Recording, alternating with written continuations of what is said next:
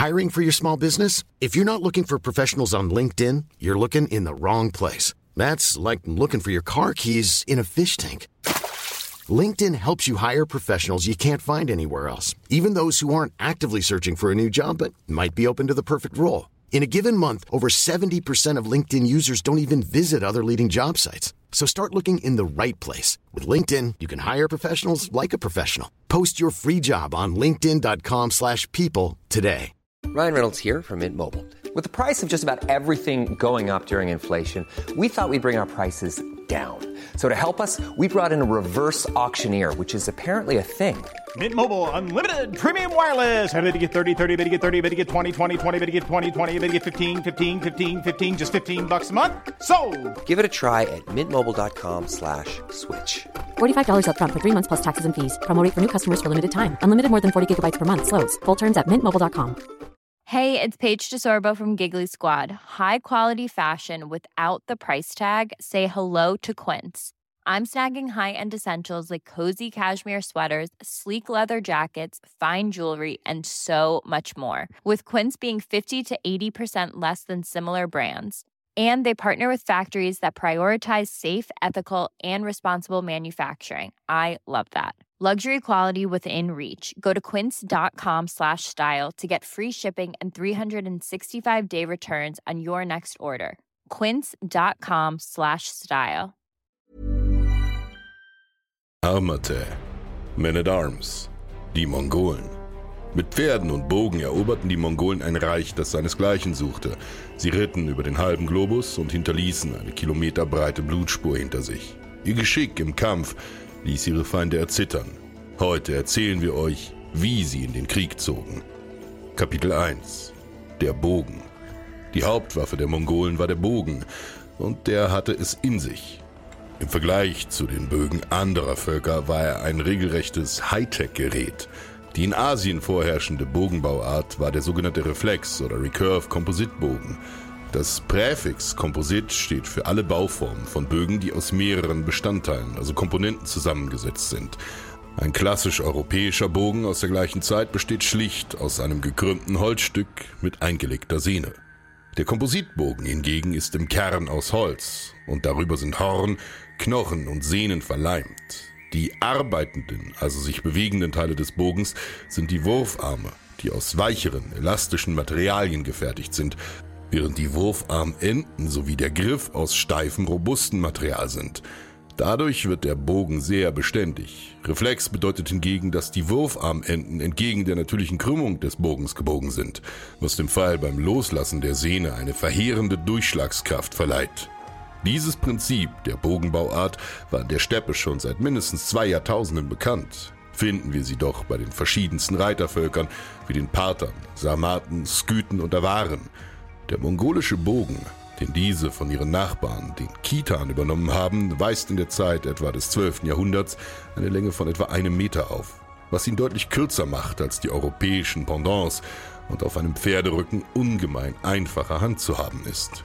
Wie man sich vielleicht denken kann, sind sowohl das Bogenschießen als auch das Reiten schwierig zu erlernen und erfordern eine Menge Übung. Das Verschießen von Pfeilen, die idealerweise auch ein Ziel treffen sollen, vom Rücken eines sich bewegenden Pferdes aus, war ein immens anspruchsvolles und akrobatisches Unterfangen, das einen hohen Grad an Routine voraussetzte.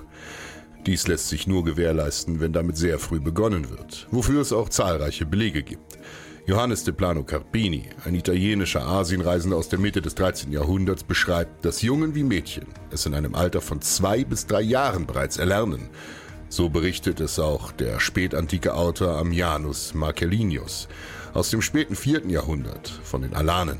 Chinesische Quellen, wie ein Botschafter der Song und der General Cao Hong bestätigen dies und meinen, dass die Mongolen im Sattel großgezogen würden und von Frühling bis Winter ihre Tage mit Jagd und Reiten verbrächten. Diese frühe Praxis und das ständige Angewiesensein auf ihre Fähigkeiten durch die Jagd und den Krieg in der Steppe ließen sie in den Augen vieler Völker zu den besten Bogenschützen der Welt werden.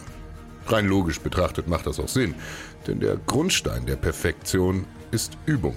Und nicht umsonst wurden die Mongolen von den Armeniern, die schon einige wenige angenehme Erfahrungen mit Reiternomaden hatten, als Nation der Bogenschützen bezeichnet.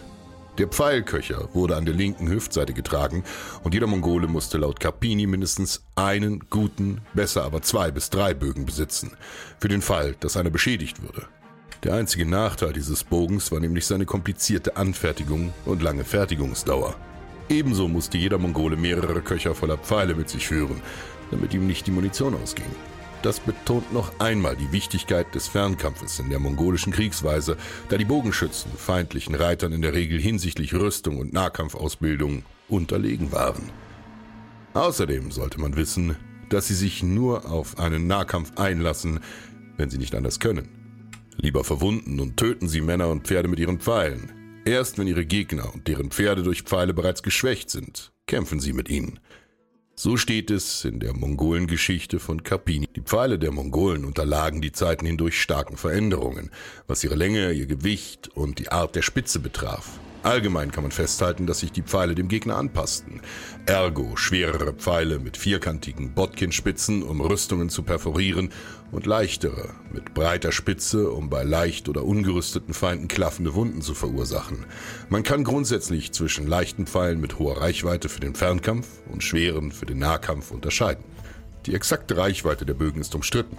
Man kann sagen, dass man mit einer effektiven Range von 300 Metern nicht weit daneben liegt.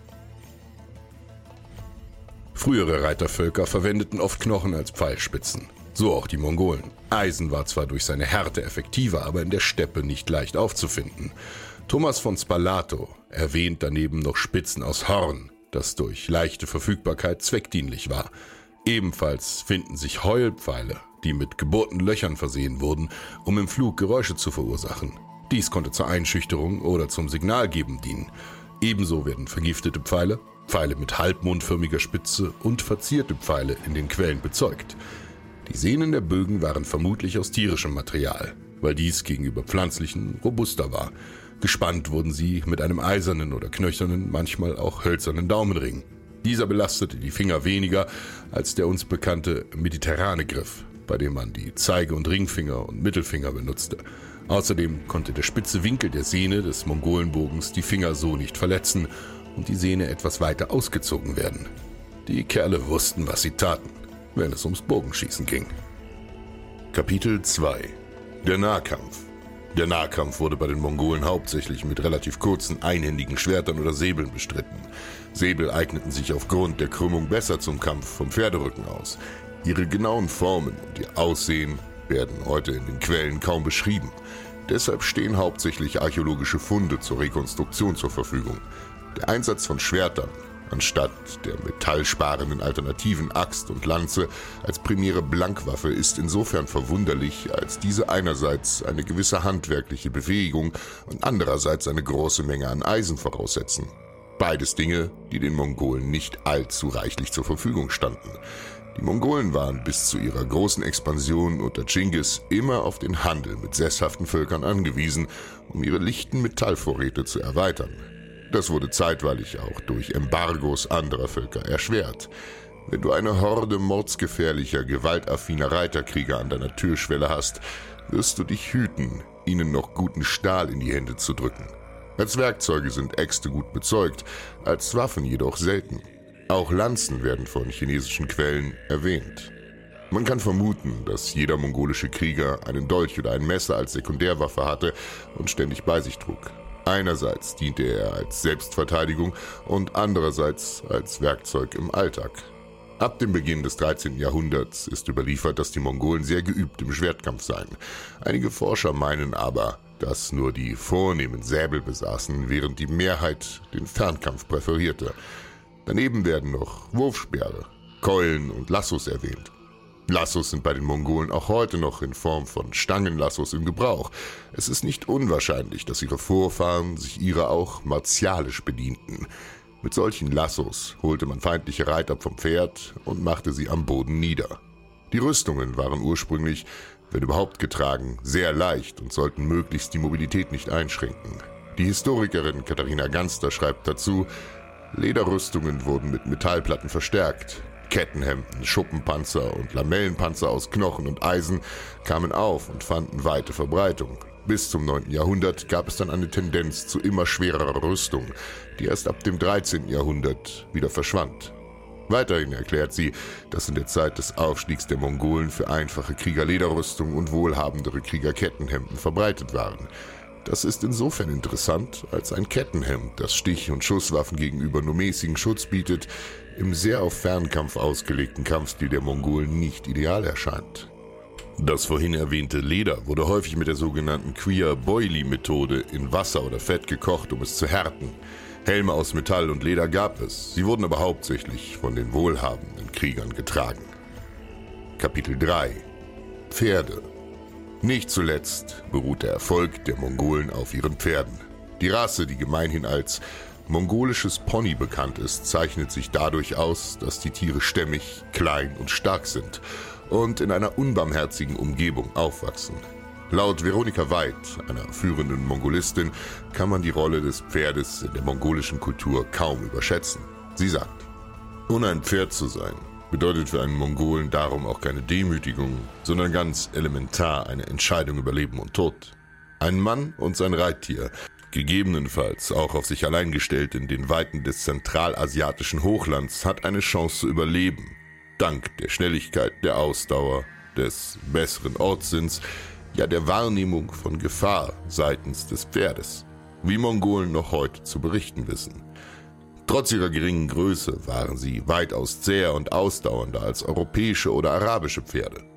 Steppenpferde sind wesentlich kleiner als europäische oder orientalische Pferde und haben eine andere Mähne. Diese Tiere sind sehr strapazierfähig und genügsam und kommen ohne Futter über die Wintermonate. Sie können ganzjährig grasen, immer wenn es möglich ist, aber sie brauchen auf der anderen Seite auch nicht viel, um durchzukommen. Sie sind der wesentliche Aspekt der Mobilität. Wir zählen zu den Kleinpferden. Ihr Stockmaß liegt bei 1,35 Meter, alles unter 1,48 Meter gilt als Pony und haben eine Körperlänge von etwa 145 Zentimetern. Die Ängste wiegen etwa 350 Kilogramm, die Stuten knappe 300. Damit zählen sie auch in puncto Gewicht zu den sehr leichten Pferden.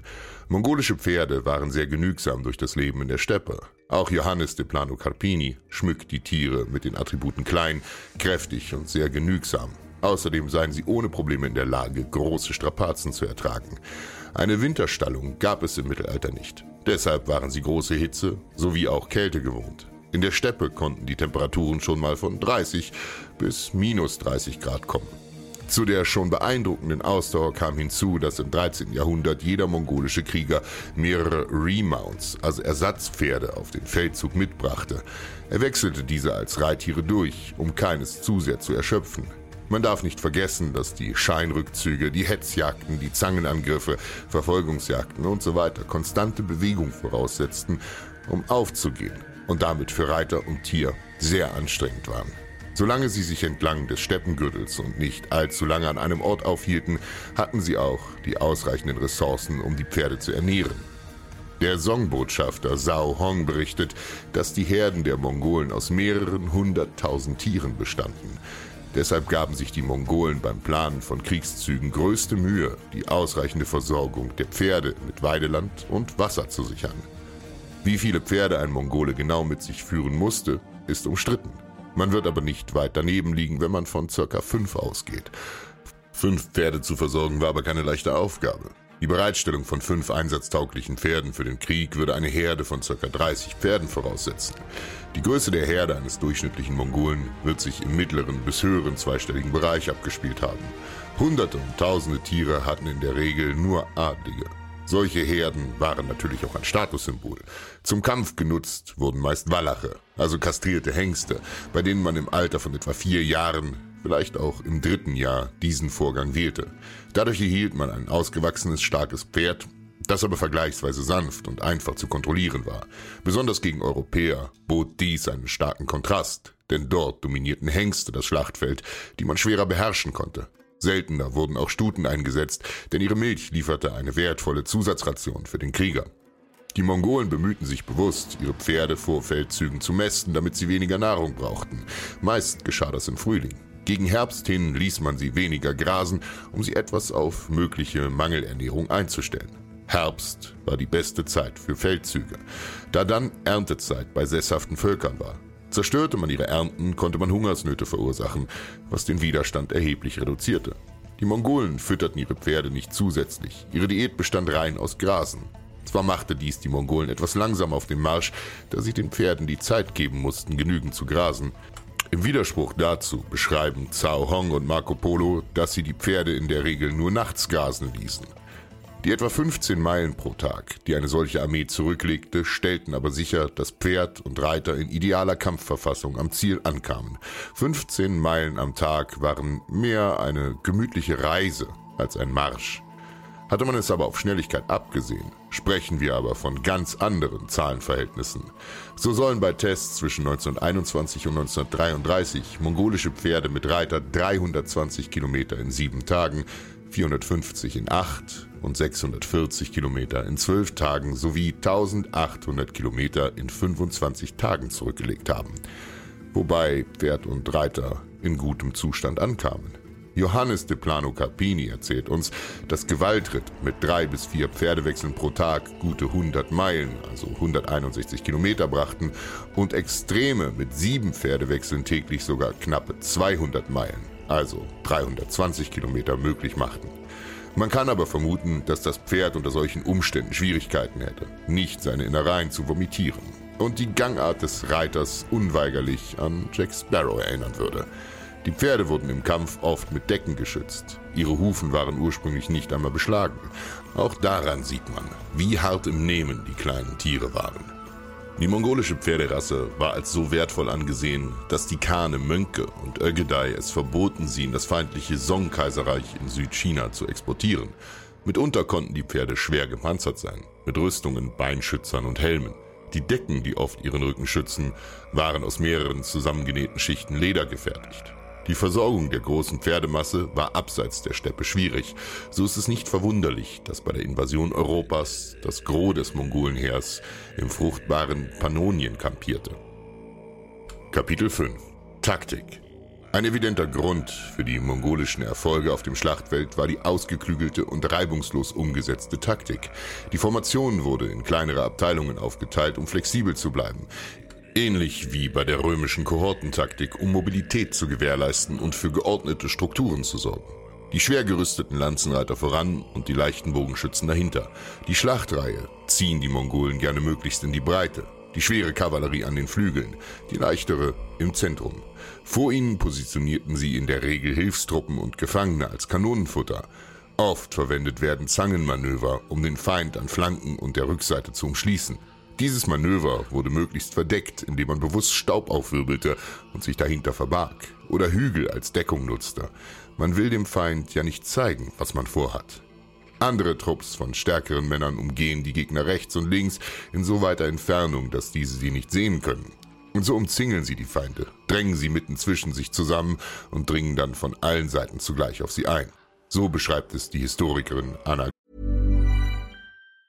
Mom deserves the best, and there's no better place to shop for Mother's Day than Whole Foods Market. They're your destination for unbeatable savings, from premium gifts to show-stopping flowers and irresistible desserts. Start by saving 33% with Prime on all body care and candles. Then get a 15-stem bunch of tulips for just $9.99 each with Prime. Round out Mom's menu with festive rosé, irresistible berry chantilly cake, and more special treats. Come celebrate Mother's Day at Whole Foods Market.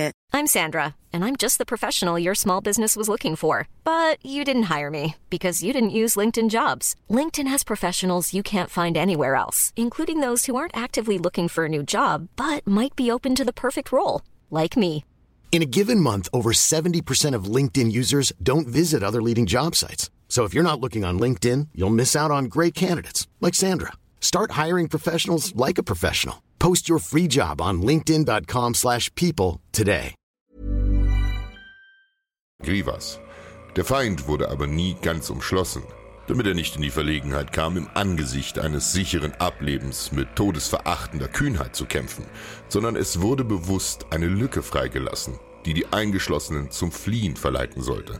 Sobald dies geschah, nahmen die Mongolen eine harte und akribische Verfolgung auf, die sogar tagelang dauern konnte und weit mehr Opfer forderte als die Schlacht selbst. Auch aus antiken Schlachten wissen wir, dass bis zu 90 Prozent der Toten nicht im Kampf selbst starben, sondern bei der daraufhin einsetzenden Verfolgung. Auch darüber informiert uns Carpini. Wenn die Gegner gegebenenfalls tapfer kämpfen, öffneten die Tataren ihnen einen Fluchtweg. Und in dem Moment, in dem sie zu fliehen und sich aufzulösen beginnen, folgen sie ihnen und erschlagen schließlich mehr Feinde auf der Flucht, als sie in der Schlacht hätten töten können. Die wohl berühmteste List der Mongolen war der vorgetäuschte Rückzug, auch als Faint Retreat bekannt. Dabei griffen die Mongolen an, täuschten vor, vom Gegenangriff des Feindes überrumpelt zu werden und schlugen in eine scheinbar heillose Flucht über. Dieser ungeordnet scheinende Rückzug verlockte viele Feinde dazu, die Verfolgung aufzunehmen. Das eröffnete den Mongolen aber eine ganze Reihe von taktischen Möglichkeiten, ihre Vorteile auszuspielen. Die mongolischen Pferde waren relativ schnell und sehr ausdauernd. Kombiniert mit dem geringen Gewicht des Reiters und seiner leichten Rüstung konnte man sie schwer bis gar nicht einholen. Zweitens, die Mongolen beherrschten wie viele andere Reitervölker den sogenannten parthischen Schuss, auch parthisches Manöver genannt. Dabei dreht sich der Schütze im Sattel um, während das Pferd vorwärts galoppiert und beschießt den nachfolgenden Feind. Dafür war eine enorme Körperbeherrschung und Zielgenauigkeit notwendig. Ähnlich wie bei modernen Scharfschützen, die darauf trainiert werden, zwischen zwei Herzschlägen zu schießen, schossen die Mongolen in dem einzigen Moment, in dem keine äußeren Kräfte auf dem Pferd wirkten, also ihr Untergrund nicht wackelte, wenn alle vier Hufe sich in der Luft befanden. Diese Scheinrückzüge konnten sich auch über Tage oder sogar zwei Wochen hinziehen. Ein prominentes Beispiel dafür war die Schlacht bei Kalka im Jahr 1223, wo die Mongolen einem Heer aus Kipchaken und Kiewer Rus gegenüberstanden. Dass sie mit einem solchen Manöver vom Dnepr bis zur Kalka lockten und dort vernichteten. Einen Bericht über den Scheinrückzug liefert uns Marco Polo in Il Milione.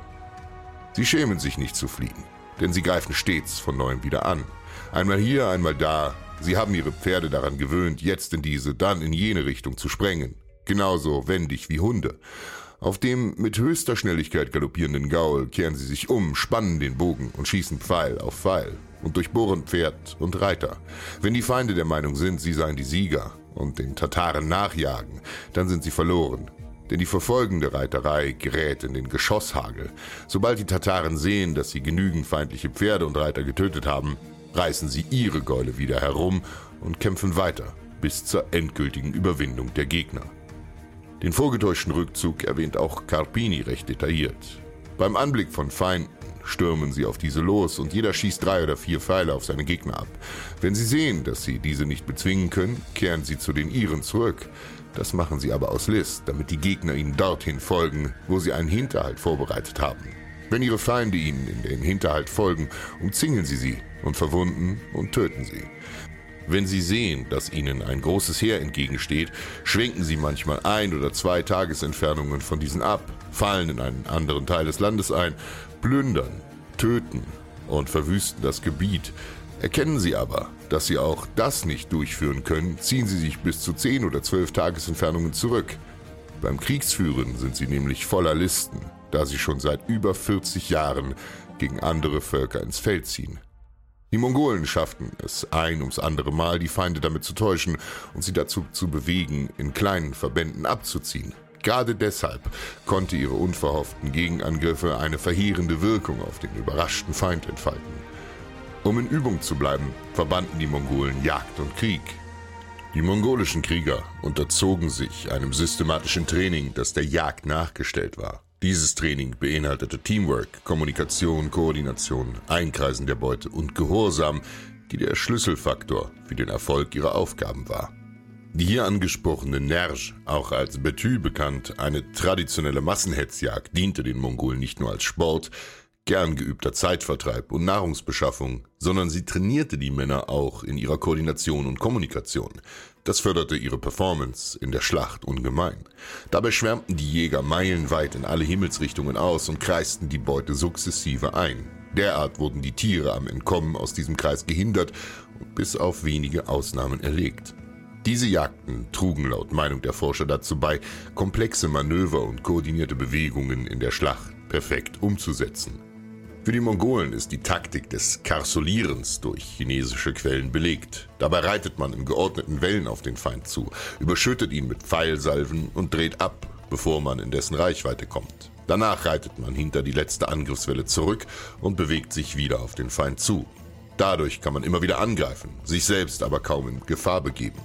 Die Schlacht bei Mohi 1241 gilt als exemplarisch für die überlegene Taktik der Mongolen gegenüber einem damaligen europäischen Heer.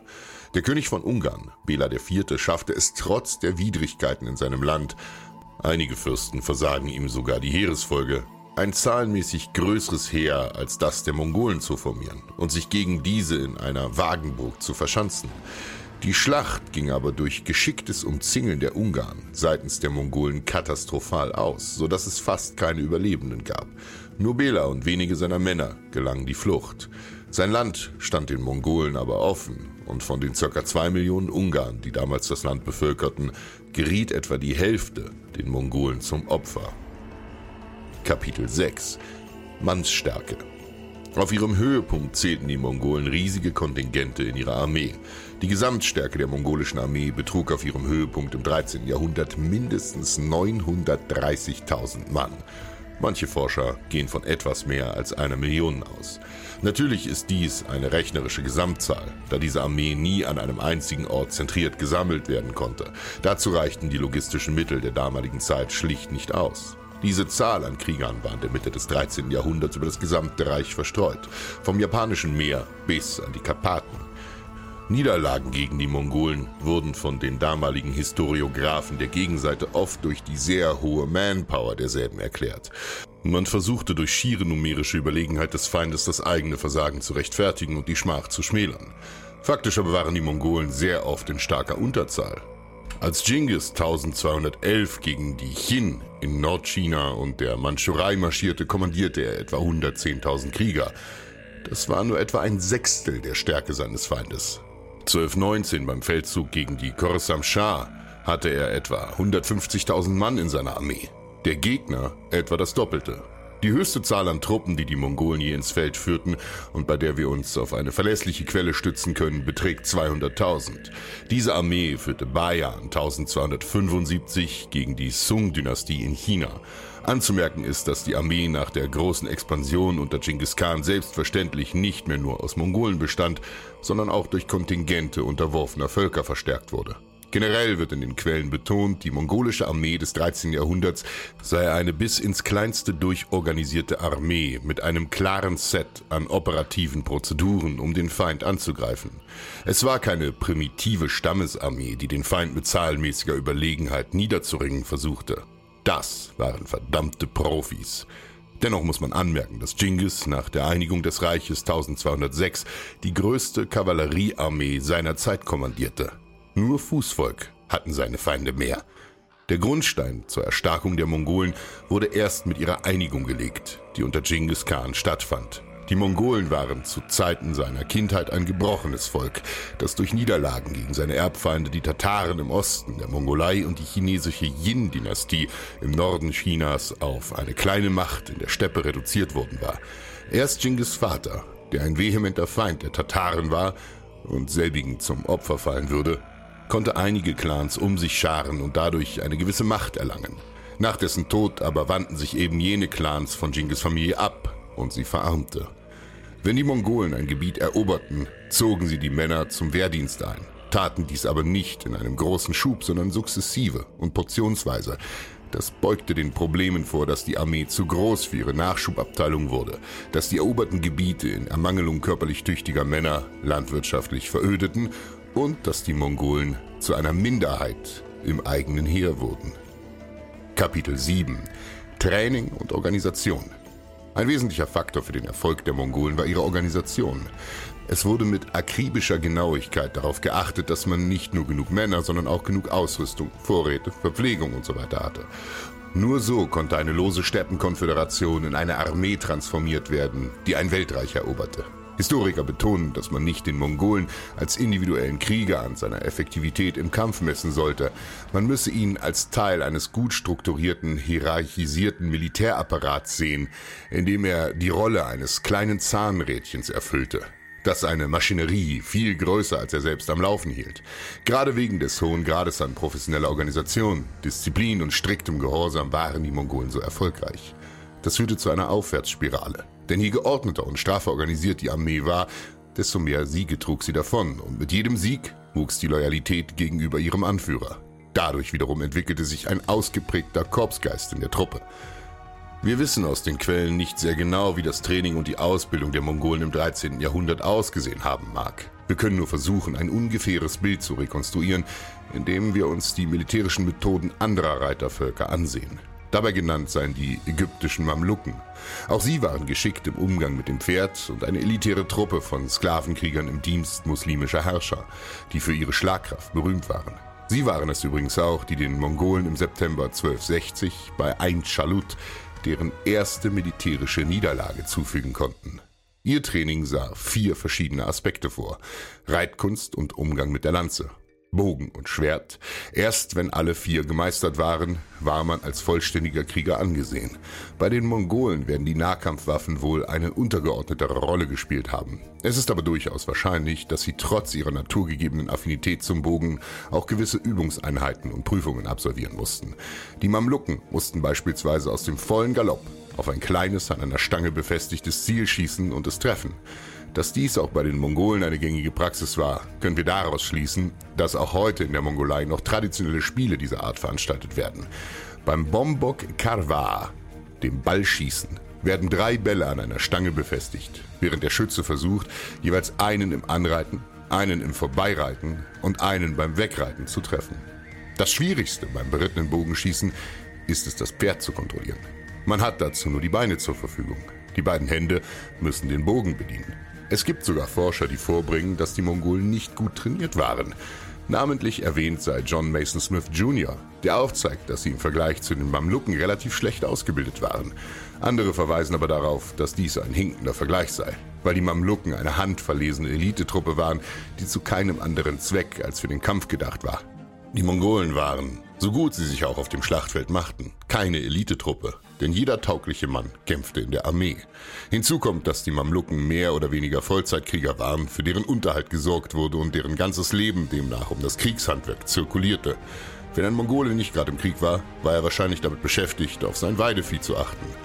Der persische Historiograph Juvaini beschreibt die Mongolen als Peasantry after the fashion of an army, ein Bauernvolk aufgezäumt wie eine Armee. Als Kernelement für den Erfolg der Mongolen machte May ihre Disziplin fest. Gerade das unterschied sie von anderen nomadischen Horden, die nicht aufs Erobern, sondern rein aufs Beutemachen aus waren. Disziplin heißt in diesem Kontext nicht nur das bedingungslose Gehorchen dem Vorgesetzten gegenüber, sondern auch Verstehen und Ausführen der eigenen Rolle im Feldzug. Vom einfachen Krieger bis zum Prinz. Nur so konnte ein präzises Vorgehen gewährleistet werden. Vor Genghis bestand der Steppenkrieg vorwiegend aus Individualkämpfen und Sieger warfen ihren Schlachtvorteil oft förmlich weg, indem sie das Lager des Feindes plünderten, anstatt diesen zu verfolgen, was diesem Zeit zum Sammeln und einer Konterattacke gab. Genghis änderte das und führte strenge, teilweise traditionsbrechende Regeln ein. If we conquer the enemy, we shall not stop to plunder. If the victory is complete, that booty will be ours in any case, and we will share it among ourselves. If we are forced by the enemies to retreat, let us turn back to the point where we began the attack. The men who do not turn back to the point where we began the attack will be cut down. Wenn wir den Feind erobern, dann werden wir nicht abwarten und plündern. Wenn der Sieg vollständig ist, gehört uns die Beute ohnehin und dann können wir sie untereinander aufteilen. Wenn der Gegner uns zum Rückzug zwingt, dann lasst uns uns wieder sammeln und an dem Punkt neu starten, wo wir die Attacke begonnen haben. Die, die nicht mit uns zum Punkt des ursprünglichen Angriffs zurückkehren, werden getötet werden. Ein gutes Beispiel für diese Praxis liefert die Schlacht von Mohi 1241, wo die Mongolen die Ungarn konsequent verfolgten, anstatt die vielen gefallenen Leichen zu fleddern. Das Heer der Mongolen wurde durch Genghis Reformen einem Dezimalsystem unterworfen. Er soll gesagt haben, nun vernehmt die Einteilung je zehn Mann, je hundert Mann, je tausend Mann, je zehntausend Mann unterstehen einem Befehlshaber. Dadurch gab es streng gegliederte Einheiten in Abteilungen zu je zehn, hundert, tausend und zehntausend Mann. Das Verschieben von Männern in andere Einheiten war streng verboten. Generell war die Disziplin sehr hart. Zur Bestrafung bei Desertation schreibt Carpini über die strikte Ordnung. Eben jene drakonische Strenge galt auch hinsichtlich Dissertation. Wenn sie nicht zusammenhalten, werden im Falle der Flucht alle getötet. Wenn ein Mann aus einer Zehnerschaft erfolgreich desertierte, wurde nicht nur er, wenn fassbar, sondern auch die neun anderen getötet. Für diesen Vorgang wird häufig der Begriff Detribalization verwendet, also Genghis bewusste Abkehr von den Seilschaften und statischen Gesellschaftsverhältnissen der Steppe hin zu einem meritokratischen System, bei dem Leistung im Vordergrund stand.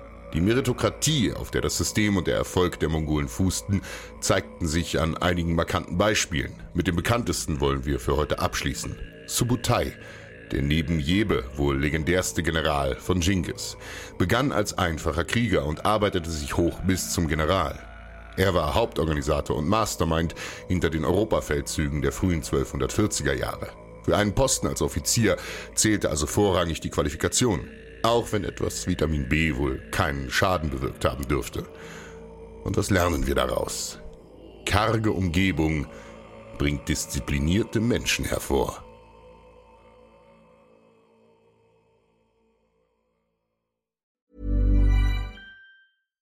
Hi, I'm Daniel, founder of Pretty Litter. Cats and cat owners deserve better than any old fashioned litter. That's why I teamed up with scientists and veterinarians to create Pretty Litter.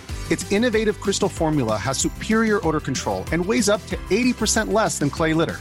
Pretty Litter even monitors health by changing colors to help detect early signs of potential illness. It's the world's smartest kitty litter.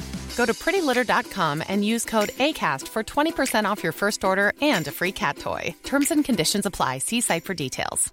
Hey, it's Paige DeSorbo from Giggly Squad. High quality fashion without the price tag. Say hello to Quince.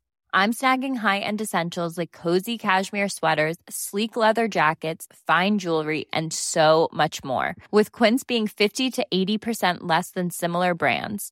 And they partner with factories that prioritize safe, ethical, and responsible manufacturing. I love that. Luxury quality within reach. Go to quince.com slash style to get free shipping and 365 day returns on your next order. Quince.com slash style. Planning for your next trip? Elevate your travel style with Quince. Quince has all the jet setting essentials you'll want for your next getaway, like European linen, premium luggage options, buttery soft Italian leather bags, and so much more. And is all priced at 50 to 80% less than similar brands. Plus, Quince only works with factories that use safe and ethical manufacturing practices. Pack your bags with high-quality essentials you'll be wearing for vacations to come with Quince. Go to quince.com/pack for free shipping and 365-day returns.